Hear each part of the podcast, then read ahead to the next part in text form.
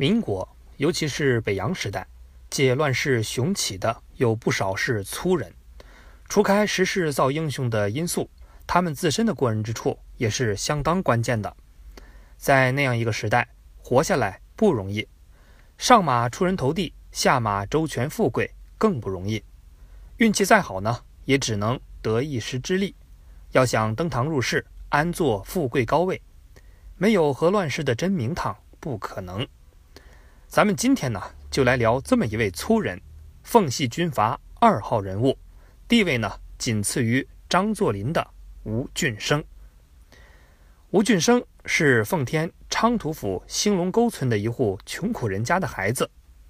有句老话：“三岁看大，七岁看老。”但这句话放到吴俊升身上似乎不奏效。这家伙打小呢就是一副蠢笨相。鼻涕过河，粗陋寒碜，说话还大舌头，连他爹一个马贩子都十分厌烦他。可谁能想到，这么一个人呢，日后能够飞黄腾达，呼风唤雨。打小，吴俊生没上过学，七八岁就给人放牛马，一年挣下的二三两银子呢，不够他赌博折腾，因为不务正业。又破衣烂衫，村里的下等人都不愿和他同桌吃饭。但吴俊生这个人从小就有很鲜明的秉性，会摇尾巴。说的粗俗点呢，有点像恶犬，对赏饭的摇尾伺候，对一般人粗野凶狠。很显然，这不是枭雄大人物打小的德行，但却很适合在乱世中生存，因为。到哪儿都会伺候主家，借着主家的牛马，久而久之呢，他也就练就了一手绝活，不仅能相马依马，马上的功夫也很过硬。在当时看，这手绝活似乎没什么大不了的，但从日后看呢，他其实在那个时候就拿到了将来发迹的马凳子。长到十五六岁，吴俊生渐渐地显出了他天生狠角色的一面。有两件事在东北民间很是家喻户晓。说有一年旧历正月，村里呢办高跷秧歌队，吴俊生扮作丑角，在队伍里横冲直撞，用小刀子在人屁股上乱捅乱划。虽然招人恨，但那股子顽劣凶狠劲儿却又让人生畏。另一件呢就邪乎了，说吴俊生在一户李姓财主家做。办拉子短工，一天夜里，李财主外出解手，猛一看院中的大车上竟趴着一头黑熊，吓得是拔腿就跑。天一亮，再看原来是吴俊生在大车上睡觉。从此呢，吴俊生黑熊显像的讹传不胫而走。这个民间轶事也是吴俊生发迹以后，有人附会说他是黑熊转世的源头。到处打短工，混马市，当马贩子。到十七岁的时候，吴俊生改变人生命运的时候来了。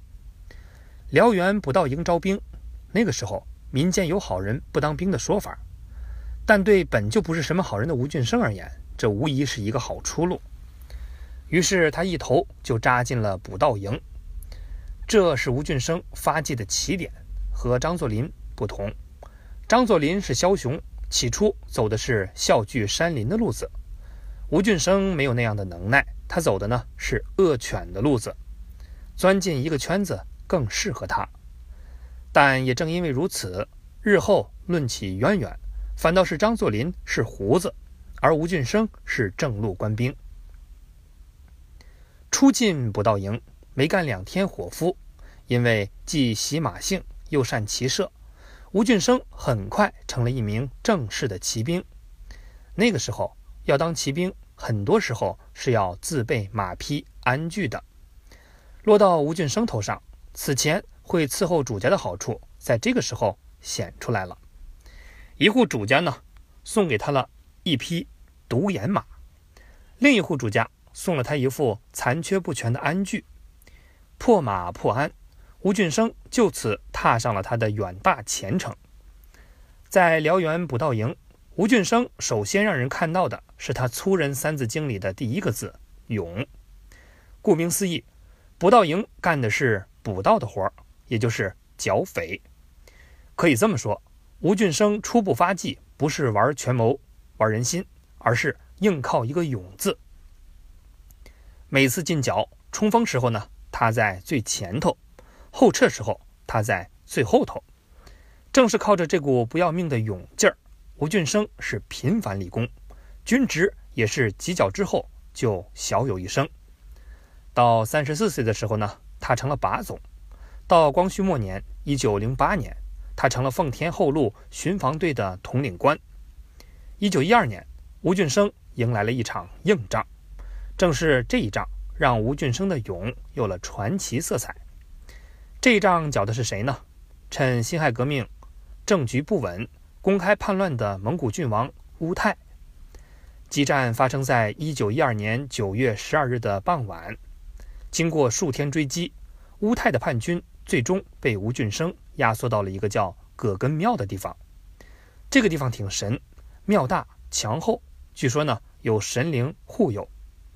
吴俊生多次猛攻都没能撕开哪怕是一丁点的口子。情急之下，吴俊生调来大炮，可几炮轰过去，怪异的事情又发生了：炮弹打进葛根庙后根本不爆炸。难道真有神灵护佑不成？在这个关键时刻，只见吴俊生脱掉上衣，好像一头黑熊一样，猛地骑到了炮筒上，嘴里直嚷嚷：“哇，妈了个巴子啊，给老子轰！”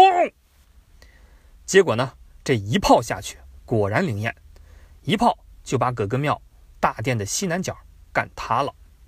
吴太叛军大败而逃，从此呢，再没有兴风作浪的本钱。此战之后，吴俊生晋升桃辽镇守使，而关于他在此战中的神勇表现，更是一传十，十传百，越传越邪乎。到最后呢，竟然成了这个样子：子弹打到了吴大帅的身上，根本打不进去。打完仗，吴大帅一抖衣袖，子弹哗哗的朝地上掉。那该怎么论这个事儿呢？一个人，尤其是粗人。想出人头地，总得先搞出点传奇的动静。没玩高阶权谋的能耐，那就得拿命去拼。没有捷径可走，拿不要命的勇字去拼。到袁世凯当家的时候呢，吴俊生俨然已经成了和张作霖并驾齐驱的地方实力派。张作霖举起后，靠的是超一流的育人术，纵横捭阖。那吴俊生靠的是什么呢？他没有乱世枭雄的超高境界，但稳霸一方地盘的强人手段还是有的。这就是吴俊生粗人三字经的第二个字“诈”，无非畏惧两个字。如果说张作霖侧重的是让人敬佩，那吴俊生侧重的就是让人畏惧。让人畏惧有很多种，有的呢凶神恶煞，有的反复无常，还有的呢是阴损奸诈。吴俊生玩这一套，既反复无常，又阴损奸诈。表面上他是一个粗陋不堪、少动心机的人，但实际上这个家伙嗅觉比谁都灵，内心比谁都皎洁。没事的时候呢，他像一头笨熊，丝毫不以笑话为耻辱；可稍有风吹草动，他就能给你玩出笨熊耍猴的恐怖好戏。因为这个本质。所以吴俊生极少收服人心，尤其是那种半道遇到的人，在他那里，人分出里外很简单，也很粗暴，知根知底儿的就是可靠之人。除此之外呢，稍有异常，他就能当敌人，然后用诓骗的方法痛下杀手。诓骗铲除那些有异心的人不用说，咱们呢来单说一例，他是怎么对付那些让他不安的人。他有一个部下陈锡武，收编了一批降匪。得知此事后，吴俊生俨如一个神经大条的人，摆出的呢也是不大过问的样子。但没多久，异样就出来了。对这批人，他是既不训练，也不发饷，就像忘了一样，晒晾着。看似他这是不问时事，背地里呢却是一双眼睛死死盯着。只要听闻丝毫不满异动，没有第二种可能，杀心必起。果然，不久之后呢，这批人中有人开始抱怨了：“吴俊生怎么干的呢？”就这一句话，吴俊生呢以开会为名，将这批人中的头头脑脑悉数骗到了军署集中起来，跟着就是捆绑处决。待领头的全部干掉以后，丝毫不手软，紧接着就派出大队人马，直接包围所剩部众。上来还是骗，说要点名。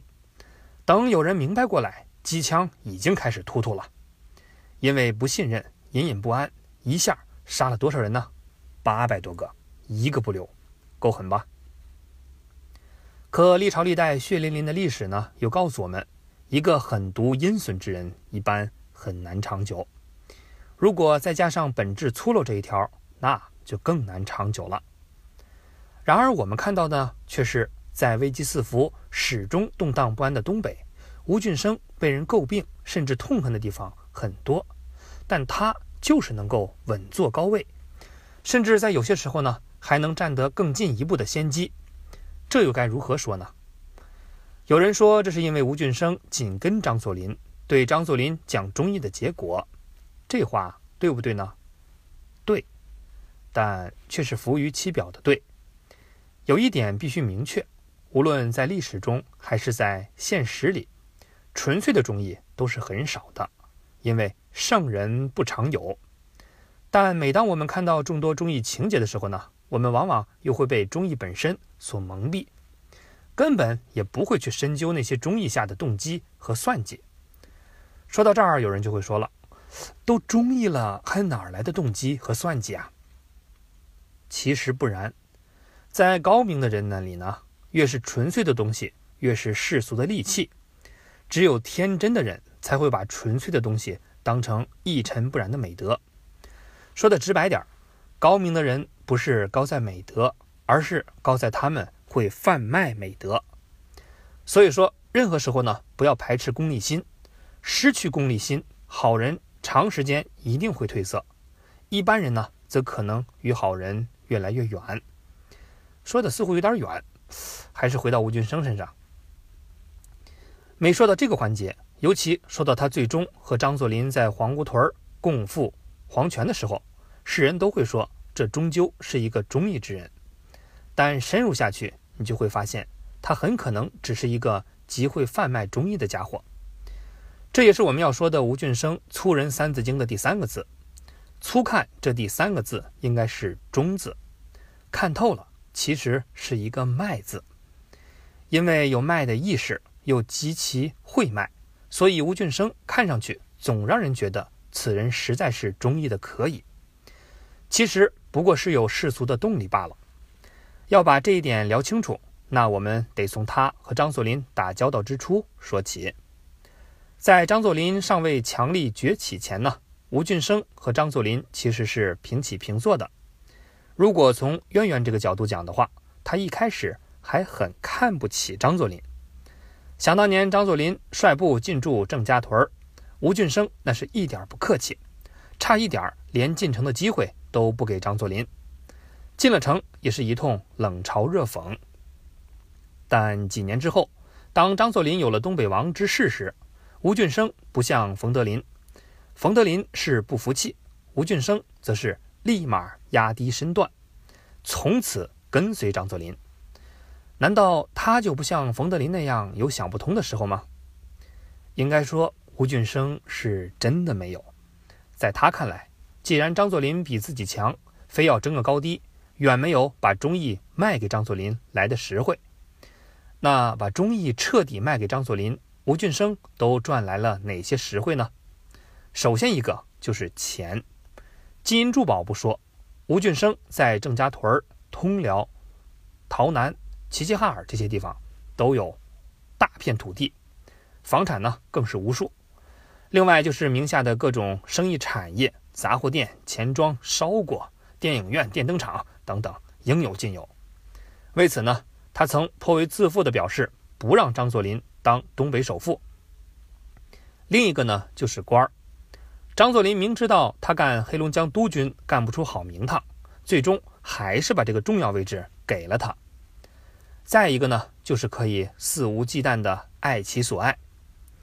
在凤系那一圈人中，有其他爱好的不少，吴俊生绝对算是排头第一号。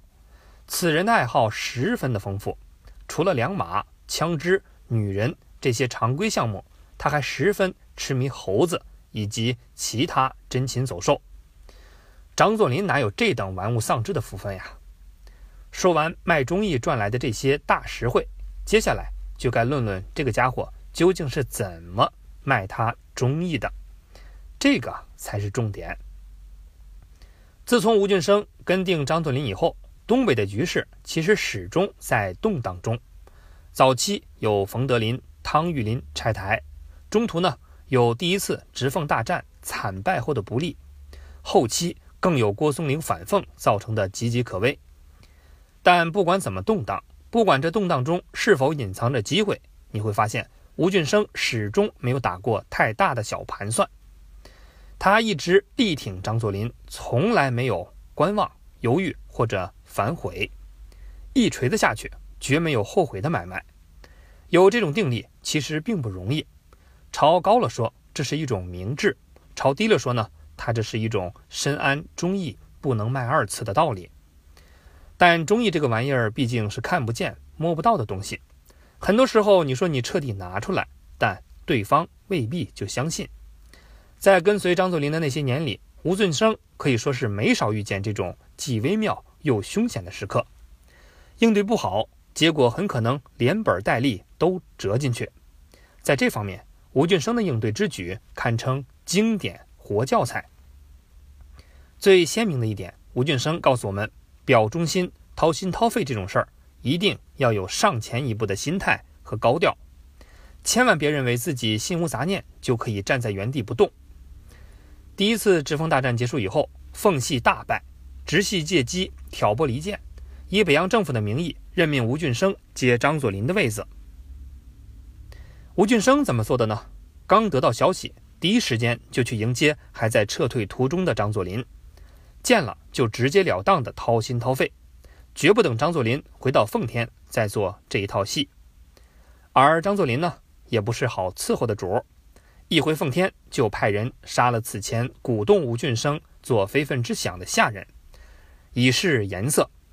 而吴俊生在这个时候的表现呢，也很在线，绝没有因下人之死弄出一点杂音，身边呀叫屈啥的，迅速以意外病故的说法把人埋了，把事儿呢。盖了，这哪里是粗陋之人的手段？郭松龄被平判以后，在张伦张作霖收拾残局，急需有人配合他唱让贤大西的时候，又是吴俊生一句“我们都是狗熊，只有大帅是真英雄”，瞬间让这出戏彻底活了。一个勇字，一个诈字，剩下一个表面看是忠字，朝深看是卖字。吴俊生的粗人三字经，勇字靠胆，诈字靠心，大名堂在第三个字上，得靠悟。